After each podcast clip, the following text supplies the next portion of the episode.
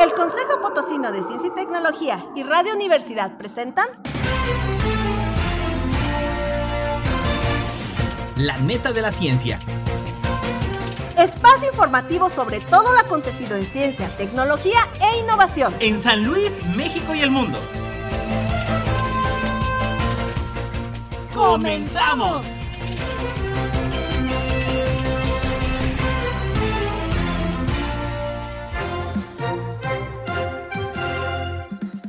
Hola, ¿qué tal? Muy, muy buenos días. Con el gusto de saludarle. Bueno, pues mucha gente ya en el periodo vacacional. Y bienvenidos a la neta de la ciencia. Clau, muy buenos días. Buenos días Edgar, buenos días a todo el auditorio, bienvenidos a este su programa en este jueves 14 de abril ya de 2022. Bienvenidos. Así es, va volando y bueno, pues la trivia del día de hoy, ¿cuánto cuesta un asteroide? Digo, de verdad que está locochona la pregunta. Pero bueno, averiguando, empieza a googlear, empieza a buscar, pero sobre todo en fuentes fidedignas, en fuentes que tengan ese respaldo científico. Ya lo sabes, siga la transmisión a través del Twitter, Instagram, YouTube, en arroba Coposit y en el Facebook, en el Consejo Potosino de Ciencia y Tecnología y en la frecuencia 88.5 de FM, 1190 de AM, 91.9 de FM en Matehuala y en Spotify, la neta de la ciencia. Un saludo a Lalo Carrillo en los controles. Vámonos con los titulares. Titulares. Las ciencias sociales desde San Luis Potosí y sus nuevos desafíos. Obesidad es epidemia en San Luis Potosí. Uno de cada 1100 bebés nace con síndrome de Down. Analizan iniciativa para definir límites territoriales de los municipios. En las cinco netas veremos los cinco vehículos más rápidos del mundo. El encéfalo hace que varios músculos se muevan sin preguntarnos si queremos. Obtienen alimento nutritivo para ganado a partir de un gusano que, de- que degrada el unicel. Una neurohormona de las hormigas puede ayudar a comprender comportamientos humanos. Jalisco desplaza a la Ciudad de México y es líder en patentes. Crean un tejido que escucha los latidos del corazón y las llamadas del móvil. China descubre un nuevo tipo de dinosaurio que vivió hace 190 millones de años. ¿Qué es el pelo cuántico de los agujeros negros y por qué pueden ser la respuesta a la paradoja de Stephen Hawking? El asteroide que vale más que la economía del mundo. Noticias locales.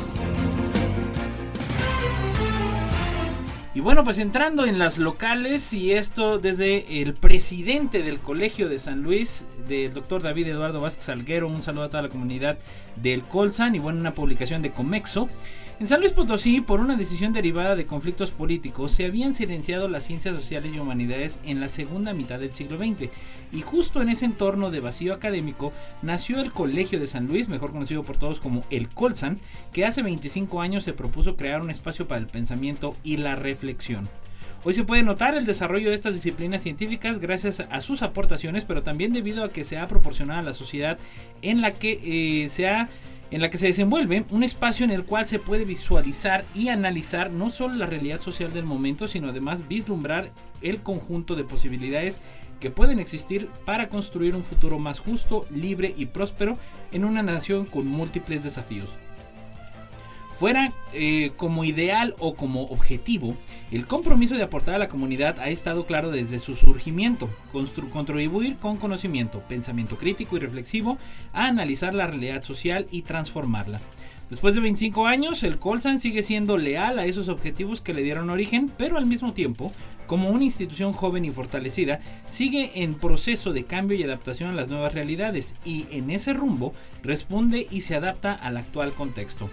Derechos humanos, migración, historia, cultura, uso social del agua, política pública, democracia, género, literatura, estudios antropológicos, en fin, son solo algunas de las temáticas que con claridad se definieron en su génesis y que a más de dos décadas de distancia esa precisión en sus líneas de investigación ha permitido adaptarse a los nuevos contextos de la realidad y los desafíos que día a día impone el milenio. En general, ese conjunto de temas visibles en el origen del Colsan ha, estado presente hasta este momento y lo que se puede verificar es que como, es como sus investigadores han ido madurando y adaptando a nuevas metodologías propuesto nuevas miradas y sido capaces de responder a un nuevo entorno en el que durante 25 años se han modificado esas formas de abordar los fenómenos de la realidad.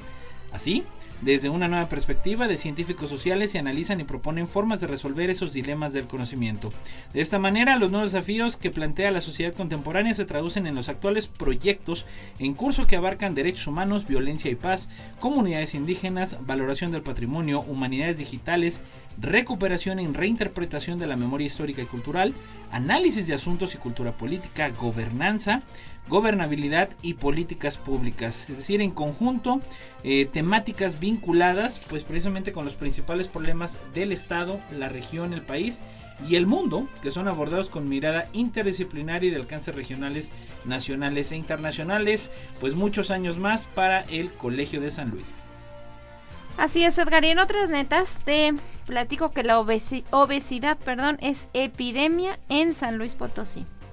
De acuerdo con la redacción de plano informativo, el 74% de la población adulta en nuestro estado tiene exceso de peso. Esto de acuerdo con la información de las autoridades de salud en el estado.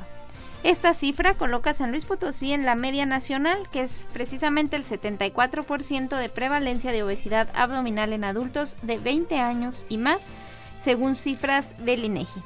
La población más afectada por problemas de obesidad es la femenina, mientras que en el caso de los hombres de ese mismo rango de edad presentan únicamente sobrepeso. De acuerdo con las autoridades de salud, la obesidad es causante de más de 200.000 muertes al año en nuestro país, asociadas con diabetes y enfermedades cardiovasculares, así como un mal pronóstico en pacientes con COVID-19. Una forma sencilla de medir el exceso de grasa con eh, el índice de masa corporal es tomar el peso en kilogramos y dividirlo por el cuadrado de la altura en metros. Y si el resultado es igual o superior a 25 se puede hablar de un problema de sobrepeso, mientras que si es igual o superior a 30 hablamos de obesidad. Así, por ejemplo, si una persona pesa 83 kilos y mide 1,65, tiene un índice de masa corporal de 30, lo que determina que posee obesidad en grado 1. La Organización Mundial de la Salud define la obesidad y el sobrepeso como una acumulación anormal o excesiva de grasa que puede ser perjudicial para la salud. Combatir y prevenir este fenómeno es un reto urgente en materia de salud pública porque la obesidad impacta negativamente la calidad de vida de quienes la padecen y además representa una muy importante carga para el sector salud. Autoridades piden a la población sumarse al combate a la obesidad y el sobrepeso con actividad física para revertir este problema en el estado que alcanza la tasa más alta en localidades de mayor marginación. La respuesta sobre las razones del aumento de incidencia de problemas de obesidad y sobrepeso se encuentra en la plataforma Google Trends, donde podemos encontrar las preferencias de consumo de los potosinos que piden comida para llevar o a domicilio. Estos resultados dejan ver que son esos hábitos de consumo los culpables de la epidemia de sobrepeso y obesidad que padece la población potosina.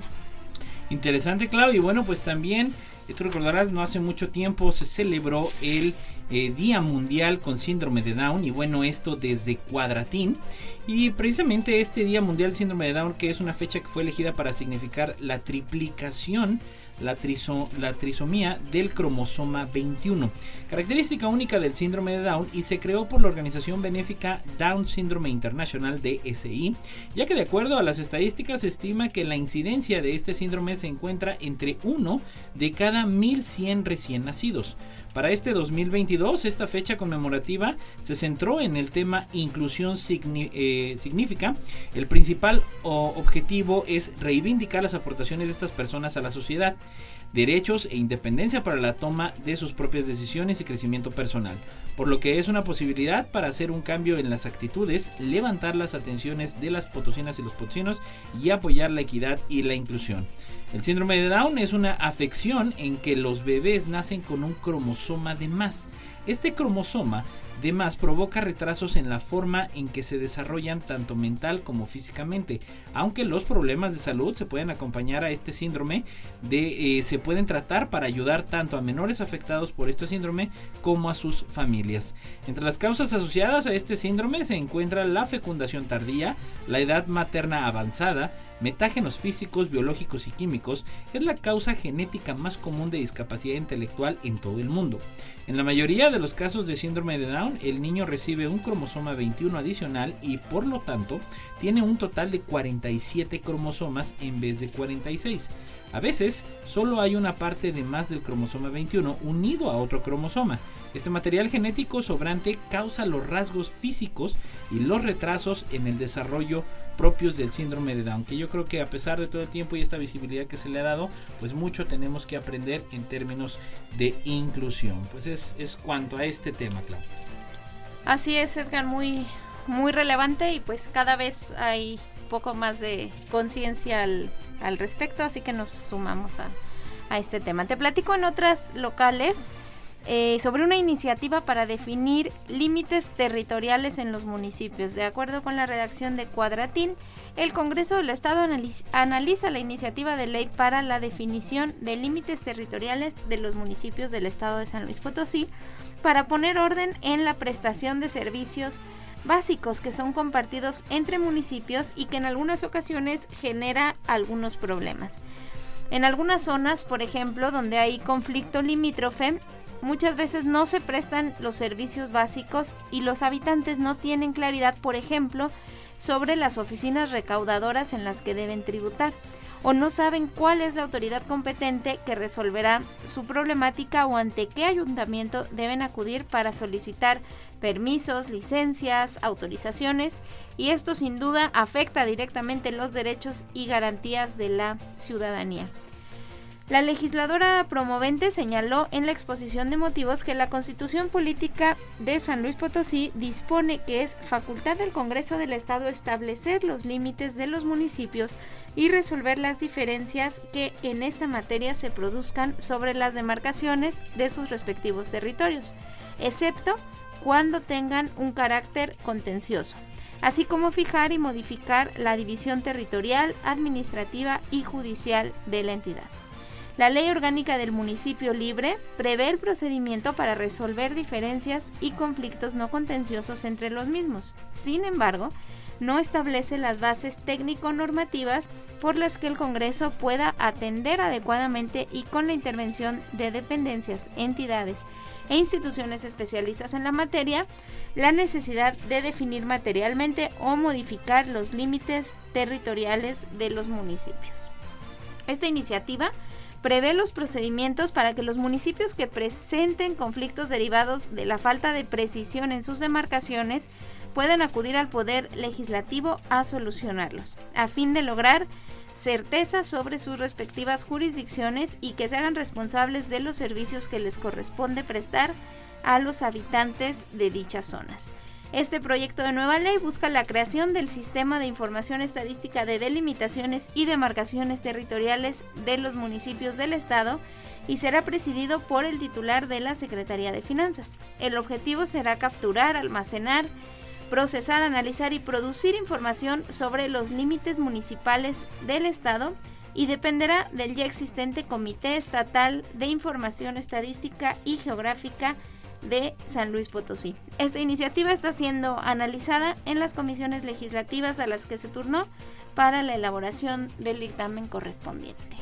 Interesante, Claudio. Y bueno, pues obviamente el tema del agua siempre ha sido eh, un eje central en todo lo que es materia eh, pública, de política pública. Las cinco netas. Y bueno, pues vámonos también con una sección que me encanta, que son las cinco netas. Y el día de hoy, pues estaremos hablando de los vehículos más rápidos del mundo. Y bueno, pues esto también influye pues en el medio en el que obviamente se mueven, si es tierra, agua o aire. Y bueno, pues en la número 5, vamos con la número 5. 5. El bote más rápido, Spirit of Australia o Espíritu de Australia, con una velocidad tope de 511.11 kilómetros por hora El hidroplano es un tipo de lancha motora eh, usada exclusivamente para competición. Una de las características sobre estos botes es que solo usan el agua para la propulsión y la dirección, no para flotar. Cuando va a la máxima velocidad se sostiene sobre el agua por un principio de dinámica de fluidos conocida como planning. Con solo una pequeña fracción de su casco tocando el agua, eh, tocando el agua. En los años 80 se incrementó el uso de motores turbo shaft de helicópteros provenientes de la guerra de Vietnam. La turbina usada más común era la Lycoming, la T-55 usada en el CH-47 Chinook.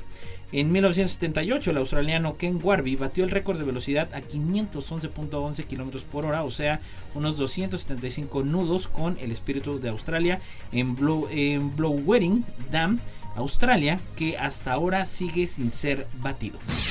4. En el número 4 es nada más y nada menos que un tren, el tren más rápido, Maglev, que viaja a 581 kilómetros por hora. Este transporte de levitación magnética es un sistema de transporte que incluye la suspensión, guía y propulsión de vehículos, principalmente trenes, utilizando un gran número de imanes para la sustentación y la propulsión a base de levitación magnética. 3. Y en la número 3, el auto no comercial más rápido, así que no lo vaya a buscar a las agencias, el Trust SSC.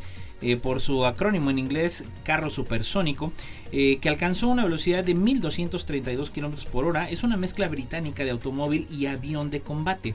El 15 de octubre de 1997, Eric alcanzó los 1232.93 km por hora, rompiendo la barrera del sonido al marcar velocidad Mach 1 1.002.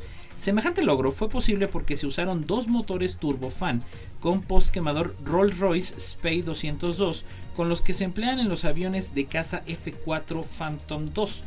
Este auto supersónico pesa 10 toneladas, acelera de 0 a 160 km por hora en 4 segundos y su potencia es igual a la de 145 automóviles de Fórmula 1. 2. Número 2. Avión. El avión más rápido, el North American X-15. Este era un avión cohete que formaba parte de la serie X de los aviones experimentales utilizados por la USAF, la NASA y la Armada de los Estados Unidos.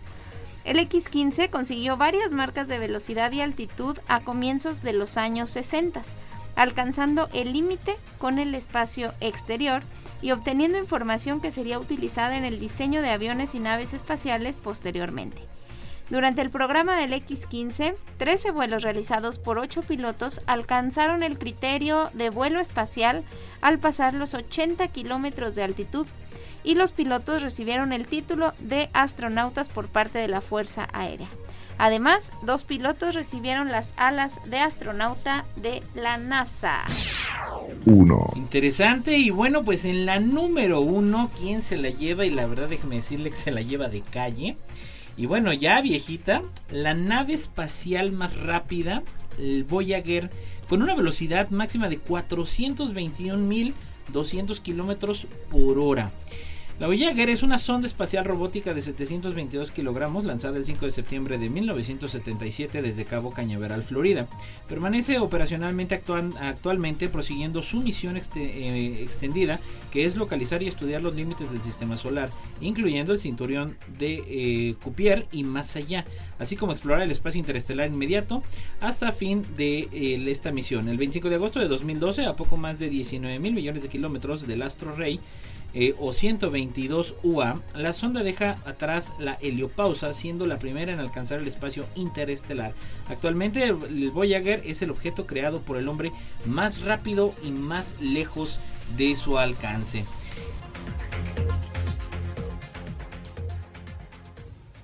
No importa en qué parte del mundo estés, recuerda sintonizarnos en la web radio y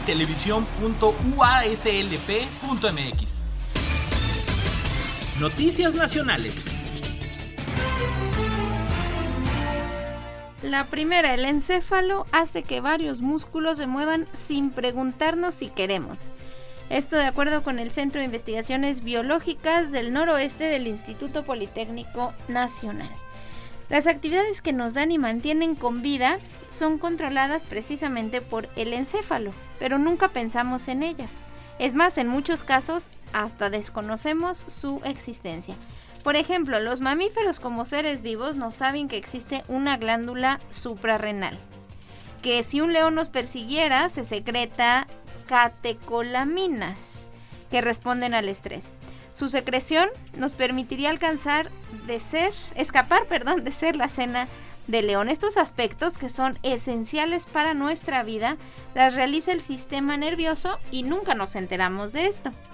El sistema nervioso autónomo neurovegetativo y visceral es el control que tiene el cerebro de todo lo que necesita nuestro organismo para vivir y de lo, de lo que conscientemente no tenemos ni idea de que está sucediendo, pero es indispensable para nuestra vida.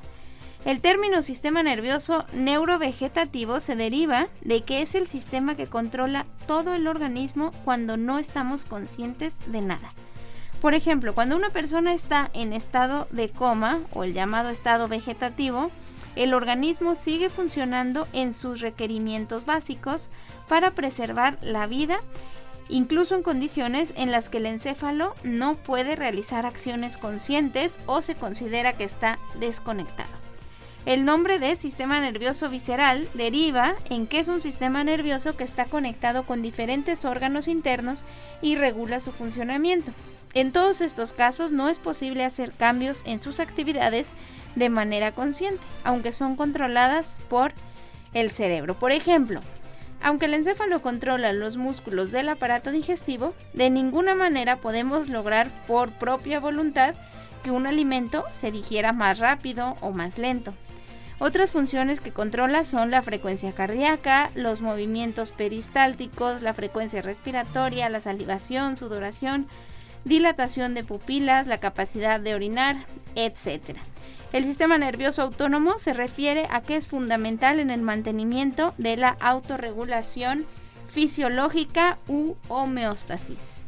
El sistema nervioso autónomo se compone por nervios y ganglios. Las vías vegetativas se componen por dos neuronas, una que parte del sistema nervioso central hacia un ganglio y otra de un ganglio a las vísceras.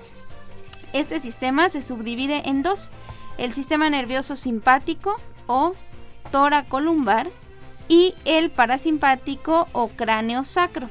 La mayoría de las vísceras están inervadas por ambos sistemas.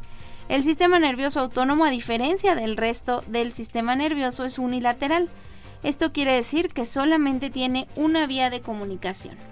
Esto lo hace a través de los transmisores químicos o neurotransmisores liberados gracias a la sinapsis y puntos de contacto con los efectores. A que nunca te habías puesto a pensar en controlar funciones tan básicas del cuerpo. Ni idea, ni idea, Clau. Y bueno, pues antes de irnos al corte, eh, también te platico, Clau, que desde la DICIT de la UNAM obtienen alimento nutritivo para ganado a partir de un gusano que degrada el unicel. Y bueno, en México eh, se consumen aproximadamente 125 mil toneladas de unicel al año y la degradación de este producto tarda aproximadamente 800 años. Así que vivos maestros con lo de la encargada de tareas con su unicel y esferitas, porque bueno, ahí tenemos una cuestión también eh, de medio ambiente. Sin embargo, mediante el, el proyecto Gusani se puede reducir a dos días, tiempo que le toma al gusano de la harina, el tenebrio molitor, asimilarlo y convertirlo en materia orgánica tanto en heces como en su propio cuerpo. Lo anterior de acuerdo con Diego Tonatiu Hernández Martínez, alumno de octavo semestre de la licenciatura en Ciencias de la Tierra de la Facultad de Ciencias de la UNAM, quien es el responsable del proceso de crianza y manufactura del producto. El universitario indicó que la materia orgánica se utiliza para elaborar una harina rica en proteína, económica y sustentable que se emplea como alimento para ganado. Se trata de un desarrollo de un grupo de cuatro estudiantes de tres instituciones de educación. Por este trabajo, Hernández Martínez, junto con Salvador García Puebla y Laura Daniela Rivera Granados del Instituto Tecnológico de Estudios Superiores de Monterrey, así como Mitzi Dayana Cerezo Pérez de la Universidad Politécnica del Valle de México, obtuvieron diversos reconocimientos, entre ellos el tercer sitio en el Premio Santander X, categoría Lanza, que consistió en asesoría y estímulo económico para continuar su labor. Además, constituyeron la empresa biotecnológica Gusani, con la cual buscan impulsar el plan. Hernández Martínez explicó que el insecto que se encuentra entre rocas y troncos o en almacenes de grano, es puesto en cajas de unicel que son utilizadas para transportar alimentos perecederos como cárnicos o pescados, los cuales son recolectados por algunos integrantes del equipo. Cuando el unicel entra al sistema digestivo del tenebrio molitor, rompe las cadenas de carbono y las reacomoda para convertirlas en materia orgánica. El proyecto que se lleva a cabo abundó eh, podría ayudar a disminuir el impacto del carbono del unicel porque se evita producir más, es decir, reinsertamos el carbono de ese material a la red trófica. Adicionalmente, comenta, reduciríamos la cantidad de agua utilizada en la agricultura, por lo que buscamos, por lo que buscamos es sustituirla con soya, segunda causa de la deforestación en el mundo, como alimento principal del ganado, que es lo que queremos lograr como empresa. Hernández Martínez manifestó que aun cuando por el momento solo se enfocan a la producción de alimentos destinado al ganado, la harina también puede ser utilizada para elaborar comida para humanos, como galletas u otros productos. Finalmente apuntó que es una gran fuente de proteína similar a la contenida en el grillo, incluso puede manejarse como suplemento alimenticio para personas que acuden a ejercitarse al gimnasio o simplemente como un nuevo ingrediente en la cocina. Y bueno, pues estamos llegando a la mitad de la neta de la ciencia. No se vaya, ya lo sabe, en el 88.5 de FM, 1190 de AM, 91.9 en Matehuala y la trivia del día de hoy, ¿cuánto cuesta un asteroide? No se vaya, volvemos.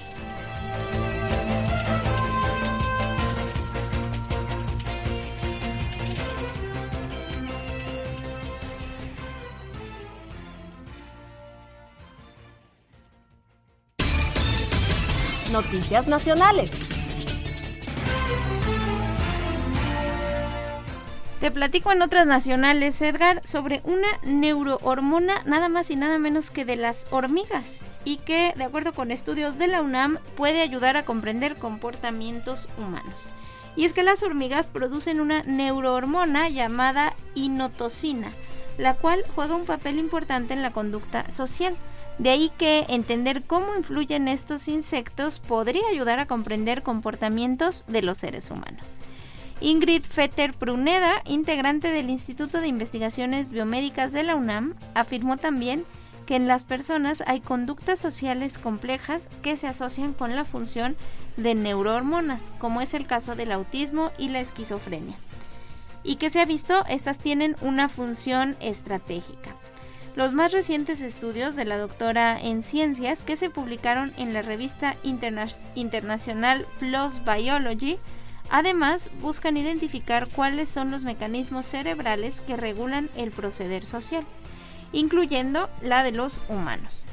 Los resultados de la investigadora del Departamento de Biología Celular y Fisiología también indican que las hormigas que realizan tareas fuera del nido, como forrajear y buscar comida, tienen niveles más altos de esta neurohormona en sus cerebros, en comparación con los individuos de la misma edad que permanecen dentro de la colonia al cuidado de las larvas. Al administrar este neuropéptido farmacológicamente, la experta universitaria encontró que los insectos más propensos a salir a forrajear son los de mayor edad y que respondían a esta neurohormona pero solo cuando había larvas hambrientas, que son las más jóvenes en la colonia. Si había pupas, que es el estadio por el que pasan algunos insectos, en lugar de larvas, el contexto social era diferente y el efecto farmacológico distinto. Es decir, encontramos que este neuropéptido está regulando la conducta social ante estímulos de cómo está compuesta la colonia. En los mamíferos, precisó la científica, neurohormonas como la oxitocina y la vasopresina regulan comportamientos sociales como por ejemplo el cuidado parental, el vínculo de pareja, la cognición social y la agresión. Detalló que en las hormigas hay otras conductas sociales realmente complejas. Por ejemplo, construyen sus nidos, que son estructuras muy bien diseñadas, y tienen cámaras que controlan la temperatura, la ventilación, tienen insectos que cuidan y a los cuales les pueden extraer sustancias dulces, además de que cultivan sus propios hongos. En las colonias existe una división clara para la reproducción. Hay una reina o ciertos individuos que lo hacen mientras las trabajadoras u obreras cuidan a la colonia. De estas, hay unas que salen por alimento y otras que cuidan a las larvas en el nido. Fetter Pruneda estudia la hormiga clonal Oceraea biori que no tiene como tal una reina, sino que todos los miembros de la colonia pueden poner huevos y son idénticos genéticamente. Además, esta especie crece fácilmente en laboratorio. Interesante, Clau. Y bueno, pues cerrando las netas nacionales de esta semana, en una noticia importante desde el informador, Jalisco se posicionó como el primer lugar en las solicitudes de patentes en 2021 con un registro de 227. Eso de acuerdo con el Instituto Mexicano de la Propiedad Industrial, el INPI, por lo que desbancó a la Ciudad de México con un total de 196 solicitudes después de varios años en el segundo puesto. Una patente tiene el derecho exclusivo sobre una invención y faculta a su titular a decidir si ésta puede ser utilizada por terceros. Con el registro de Jalisco, el Estado aportó el 20.32% de las solicitudes de patentes a nivel nacional, o sea, la quinta parte viene de Jalisco. El INPI Añadió que en cuanto a las invenciones, que incluyen las patentes, los modelos de utilidad y los desarrollos y los diseños industriales, Jalisco se mantiene en el segundo lugar con 467 solicitudes, solo por debajo de la Ciudad de México con 594. Aunque desde hace un quinquenio la entidad se ha mantenido en el segundo lugar en solicitudes de patentes y durante 2020 tuvo 217, después de la Ciudad de México, que registró 220, este año se busca obtener el liderazgo nacional. Una de las mejores políticas públicas que puede haber para apoyar el desarrollo de la ciencia y la tecnología es apoyar la protección de la propiedad intelectual. Y aspiramos a ser el líder a nivel nacional y seguro y seguir apoyando esto, porque sin duda es el primer paso para después generar un ecosistema con más valor agregado. Esto lo dijo el titular de la Secretaría de Innovación, Ciencia y Tecnología, el doctor Alfonso Pompa Padilla. Además, compartió que cuentan con 12 proyectos dentro del programa de la ciencia al mercado que busca dar seguimiento y lograr que tanto productos o proyectos provenientes de patentes obtenidas y vigentes, así como solicitudes, maduren y puedan comercializarse. Seguimos creciendo, comentó, a un ritmo de 4% de patentes y lo que es muy importante aquí es entender que muchas de ellas no pueden continuar su desarrollo hasta que lleguen al mercado. Por falta de a veces conocimiento eh, de tipos financieros o cómo realmente podemos evolucionar eso en una empresa, o en una patente que se pueda vender y generar regalías o cualquier otro modelo que ayude a que esa creación llegue a solucionar un problema. Enhorabuena por Jalisco y bueno pues más bien es, es derivado de un trabajo que les ha llevado años hacer hasta lograr pues el liderazgo. Esperemos ya tendremos noticias a lo largo de este 2022.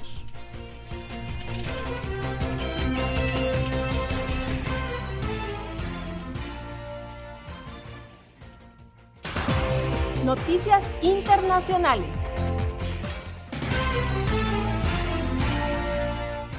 Vámonos con las internacionales. Crean un tejido que escucha los latidos del corazón y las llamadas del móvil. De acuerdo con ABC, hasta hace unas décadas los teléfonos móviles eran solo una promesa casi de ciencia ficción hasta que finalmente llegaron a nuestras manos y se hicieron poco a poco indispensables. Solo hace unos años nos hubiera parecido impensable poder comunicarnos a través de unos diminutos auriculares en nuestras orejas. Y ahora, ingenieros del MIT y colaboradores de la Escuela de Diseño de Rhode Island afirman haber dado el siguiente paso en el futuro de la comunicación. Han creado un tejido acústico con el que podremos desde contestar llamadas hasta escuchar el latido de un bebé en la barriga de su madre a través de una simple camiseta. Los resultados se acaban de publicar en la revista Nature. Los sonidos viajan a través del aire como ondas. Cuando llegan a nuestro oído, el tímpano una especie de tela tridimensional utiliza una capa circular de fibras para traducir las ondas en vibraciones mecánicas. Estas vibraciones viajan a través de unos pequeños huesos hacia el oído interno, donde la cóclea convierte las ondas en señales eléctricas que el cerebro detecta y procesa. Inspirándose en este mismo sistema, el equipo buscó crear una especie de oído de tela que fuera suave, duradero, cómodo y capaz de detectar el sonido. Tras un exhaustivo análisis se dieron cuenta de que su material tendría que reunir dos requisitos. incorporar las fibras rígidas para convertir efectivamente las ondas sonoras en vibraciones y habría que diseñar una fibra que pudiera doblarse con la tela y producir una salida eléctrica en el proceso. Así es como desarrollaron un bloque de materiales del grosor de un lápiz, compuesto por una capa piezoeléctrica que crea un voltaje cuando se deforma y otros materiales que mejoraron las vibraciones del material en respuesta a las ondas sonoras. El material se puede calentar y dar forma, a semejanza de, por ejemplo, los caramelos para crear fibras muy muy delgadas que pueden ser incorporadas a la tela. Ahí tenían ya el tímpano del tejido. El siguiente paso era crear la tela, que haría la función de oreja para que lo sustentara. Ahí entró en juego el equipo y ellos lo que hicieron fue entretejer la fibra con hilos convencionales creando una tela manejable y que además se podía lavar en lavadora. Es muy parecido al tejido de una chaqueta liviana, algo menos pesada que una prenda vaquera, pero más robusta que una camisa. Esto lo explicó Elizabeth Meiclehon, estudiante de posgrado, quien tejió la tela con un telar convencional. Este material fue capaz de, capturar sonidos que iban en un rango de pocos decibeles, como el que se produce en una biblioteca tranquila, hasta el ruido del tráfico en una calle concurrida. Además, también es capaz de determinar la dirección precisa de los sonidos, tales como aplausos o pitidos. El equipo hizo una prueba. Aplaudió a 3 metros de distancia de la tela y ésta pudo detectar con una precisión de un grado de dónde provenía el sonido. Esto nos demuestra que el rendimiento de la fibra en la membrana es comparable al de un micrófono de mano. Esto lo afirma Grace Noel, otra de las autoras del estudio. Interesante, claro. Bueno, pues así los avances tecnológicos. Y bueno, pues también eh, estos avances tecnológicos ayudan a descifrar el pasado. Y te platico desde el portal de El Mundo. La agencia oficial Xinhua recoge una investigación llevada a cabo por especialistas de la Escuela de Ciencias Biológicas de la Universidad de Yunnan, que han descubierto este taxón de dinosaurio perteneciente al suborden de los tire, tireóforos. Un grupo de científicos chinos ha descubierto en la región meridional de Yunnan un nuevo taxón de dinosaurio acorazado que vivió hace unos 190 millones de años, según recoge hoy la agencia oficial Xinhua. La investigación, llevada a cabo por especialistas de la Escuela de Ciencias Biológicas de la Universidad de Yunnan y publicada eh, la, semana pasada en la revista eLife, se basó en partes de los fósiles de las calaveras, las extremidades, la armadura y el esqueleto axial de estos dinosaurios hallados en la provincia. Los científicos identificaron el taxón llamado, y perdóneme usted el nombre, Yuxisaurus kopchikik y perteneciente al, suborden de los tioroforos, gracias a unas características distintivas halladas en la parte craneal y postcraneal del animal. Los fósiles se encontraron en el término municipal de la ciudad de Yushi, eh, situada en el centro de la provincia y que se da el, al nuevo nombre al nuevo dinosaurio. Los tireóforos habitaron la Tierra durante el Jurásico Superior, hace aproximadamente 150 millones de años. Pero los fósiles de este Yuxisaurios datan de hace 190 millones de años, es decir, el Jurásico Inferior, lo que convierte al nuevo taxón en el tireóforo más antiguo encontrado en Asia hasta la fecha. Según el coautor de la investigación, Bi Shodong, eh, la mayoría de dinosaurios tireóforos eran herbívoros y contaban con armaduras dérmicas en la parte dorsal y en el lomo de su cuerpo. Interesante estos avances. Wow, esa sí no, no me la sabía. ¿Y tú sabes, Edgar, qué es el pelo cuántico? Ah, caray, no, eso está, está raro. Si de por sí la física cuántica batalla toda la vida, pues bueno, menos el pelo cuántico. Bueno, de la redacción de BBC News, el pelo cuántico de los agujeros negros. ¿Qué es y por qué puede ser la respuesta a la paradoja de Stephen Hawking?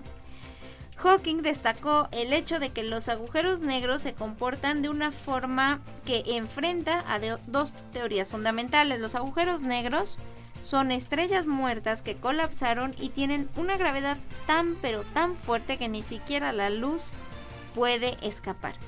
Una nueva investigación afirma haber resuelto la paradoja al mostrar que los agujeros negros tienen una propiedad, a la que llamaron cabello o pelo cuántico.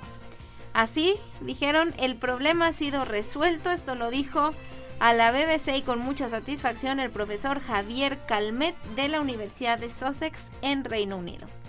Calmet fue uno de los científicos que desarrollaron las técnicas matemáticas que según dicen resolvieron esta paradoja. En el corazón de la paradoja hay un problema que ha amenazado con socavar dos de las teorías más importantes de la física. La teoría general de la relatividad de Einstein dice que la información sobre lo que entra en un agujero negro no puede salir, pero la mecánica cuántica dice que eso es imposible. Calmet y sus colegas dicen que han demostrado que los constituyentes de la estrella dejan una huella en el campo gravitatorio del agujero negro. Los científicos llamaron a esta huella cabello cuántico porque su teoría reemplaza una idea anterior llamada el teorema de la ausencia de pelo o del no pelo, desarrollado por el profesor John Archibald Wheeler de la Universidad de Princeton en Nueva Jersey en 1960. A Wheeler se le ocurrió el nombre porque transmite la descripción matemática de un agujero negro, una entidad que tiene masa, carga y gira, pero por lo demás no tiene otras características físicas, es decir, que es calva. El teorema del sí pelo o sí cabello del profesor Calmet, publicado en la revista Physical Review Letters, es revolucionario afirma resolver la paradoja de Hawking que ha preocupado profundamente a los físicos desde que la inventó en la década de los 70. La paradoja planteó la posibilidad de que la mecánica cuántica o la relatividad general pudieran ser defectuosos, lo cual es una perspectiva aterradora para los físicos teóricos porque son los pilares gemelos sobre los que descansa la mayor parte de nuestra comprensión del universo. Esta nueva teoría dice resolver la paradoja al cerrar la brecha entre la relatividad general y la mecánica cuántica. La noción de cabello cuántico permite que la información sobre lo que entra en un agujero negro vuelva a salir sin violar ninguno de los principios importantes de ninguna de las teorías. Interesante, Claudio. Y bueno, pues obviamente imagino que entrará un debate entre las mentes más brillantes en la materia. Y pues veremos cómo va evolucionando esto, pues precisamente desde algo que planteó Stephen Hawking, que ya estaremos hablando de él también en otros programas. Y bueno, pues en las últimas netas nacionales, Claudio, tú te has preguntado cuánto, cuánto vale un asteroide alguna vez en alguna charla, plática familiar. Ni idea, pero en un programa anterior nos contaste del el oro que hay en los asteroides y hace poquito leímos también de los diamantes que hay en los asteroides. Entonces, Así que, pues bueno, de verdad es que precisamente ahorita que agarramos eh, esta línea y que verdaderamente ha traído la atención sobre todo de los medios informativos en materia científica. Y bueno, pues todos los joyeros, todos los locatarios de los centros joyeros, este, mineros y todo aquel dedicado a los metales preciosos, pues desde la BBC Mundo, eh, el asteroide Psyche 16 descubierto en 1852, mide 226 kilómetros de diámetro y se localiza a 370 millones de kilómetros de nuestro hogar. Recientemente, un nuevo estudio utilizó el telescopio espacial Hubble para obtener una imagen más detallada de uno de los asteroides más valiosos de los que tenemos conocimiento. Dicho asteroide está en la mira de la Administración Nacional de Aeronáutica y el Espacio, mejor conocida como la NASA, que junto con SpaceX, la empresa del multimillonario Elon Musk, planean una misión de exploración para el año para este año. Se trata de una roca gigante que se encuentra dentro del cinturón de asteroides entre Marte y Júpiter. Distintas observaciones indican que sí que está hecho principalmente de metales y se piensa que formó parte del núcleo de un planeta que falló en su formación. Ahora sí que interesante. Aborto de planeta. De ser así, esto podría darnos más información sobre cómo se formó el núcleo terrestre y el de otros planetas. Hemos visto como eh, otros meteoritos que son mayoritariamente metálicos, pero lo que hace único así que es que puede que esté hecho totalmente de hierro y níquel, afirma Tracy Becker, científica planetaria del Southwest Research Institute en Texas, Estados Unidos. Becker forma parte de la investigación más reciente de la superficie de este asteroide y se cree que además de hierro y níquel, el asteroide también podría contener platino y oro. Todos estos son metales con gran valor. Algunas estimaciones indican que el valor económico total de todos los metales de Psique eh, podrían superar los 10 mil cuatrillones. imagínese usted Digo, si trillones ya estamos hablando supuestamente que la minería espacial, bueno, este ya se voló la barda con 10 mil cuatrillones. Teniendo en cuenta que el valor de la economía global en 2019 era de 142 billones, de acuerdo al portal de datos alemán Statista, podría decirse que los minerales del psique valen unas 70 mil veces más. No es de extrañar que sí que también sea conocida como el asteroide dorado. Pues bueno, ahora sí que los avances tecnológicos y científicos pues están, van de la mano, ¿no? Hablan que los grandes proyectos pues también hablan de esa retribución económica. Y bueno, pues interesante las netas de hoy, Clau.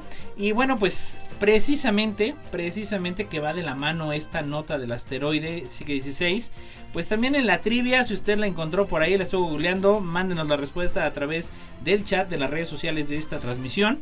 Y bueno, un solo asteroide grande puede contener tanto platino, pero jamás se, eh, que como jamás se haya extraído en la Tierra. Sin embargo, el valor real de estos tesoros escondidos podría estar en el resto de su contenido. El hidrógeno, el oxígeno o el amoníaco extraído de los asteroides pueden ser muy útiles, por ejemplo, para la industria de las baterías de los coches eléctricos. Estos componentes podrían usarse para repostar naves espaciales o proporcionar protección contra la radiación para misiones en el espacio profundo mucho más allá del cinturón de asteroides. También se especula ya con la posibilidad del agotamiento de determinados minerales clave para el avance de la industria moderna en la Tierra dentro de unos 60 o 70 años y sin embargo estos parecen ser abundantes en los asteroides, de ahí la importancia de su valor eh, económico.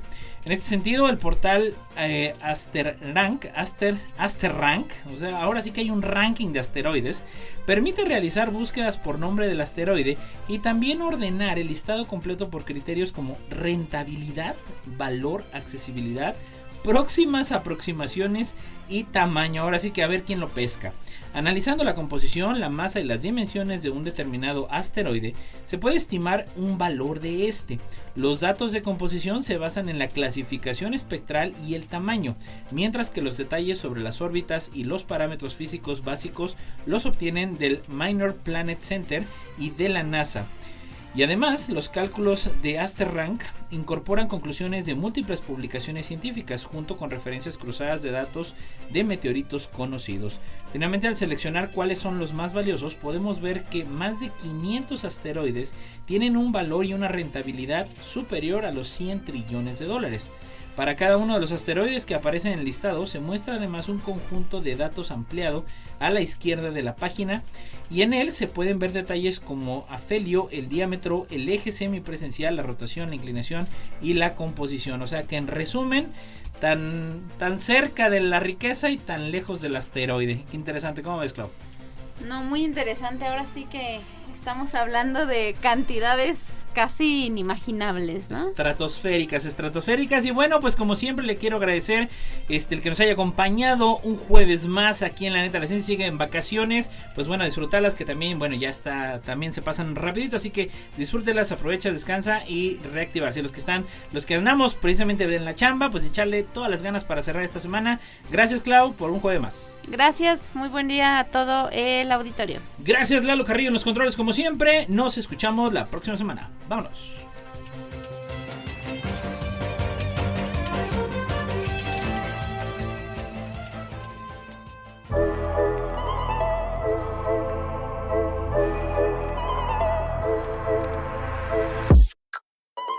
Medals round my neck because I won, I won.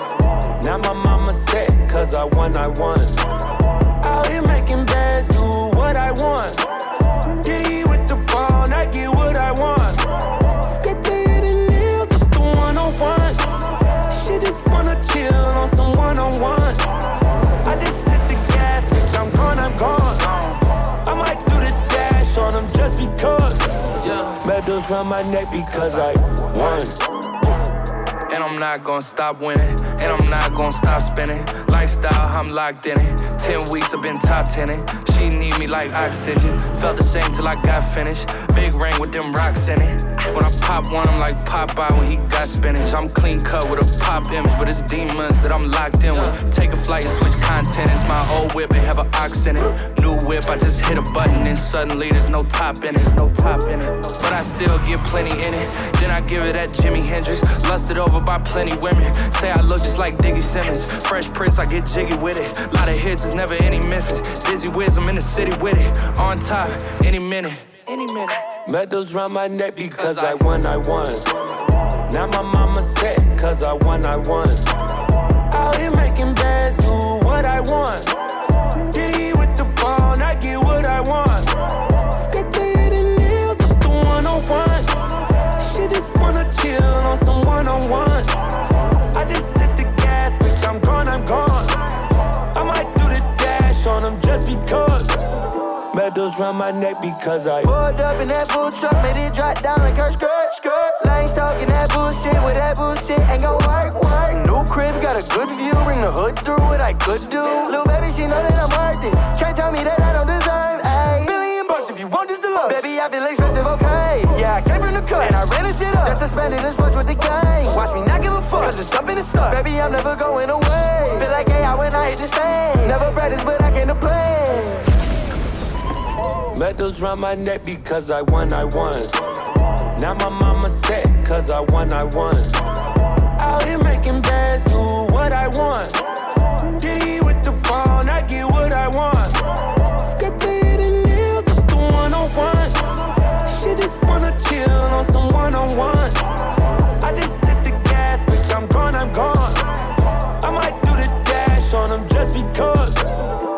Medals round my neck because I won.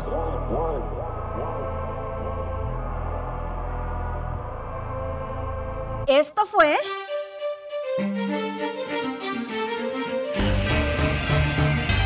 La neta de la ciencia. Noticiero de Ciencia, Tecnología e Innovación. Presentado por el Consejo Potosino de Ciencia y Tecnología y Radio Universidad.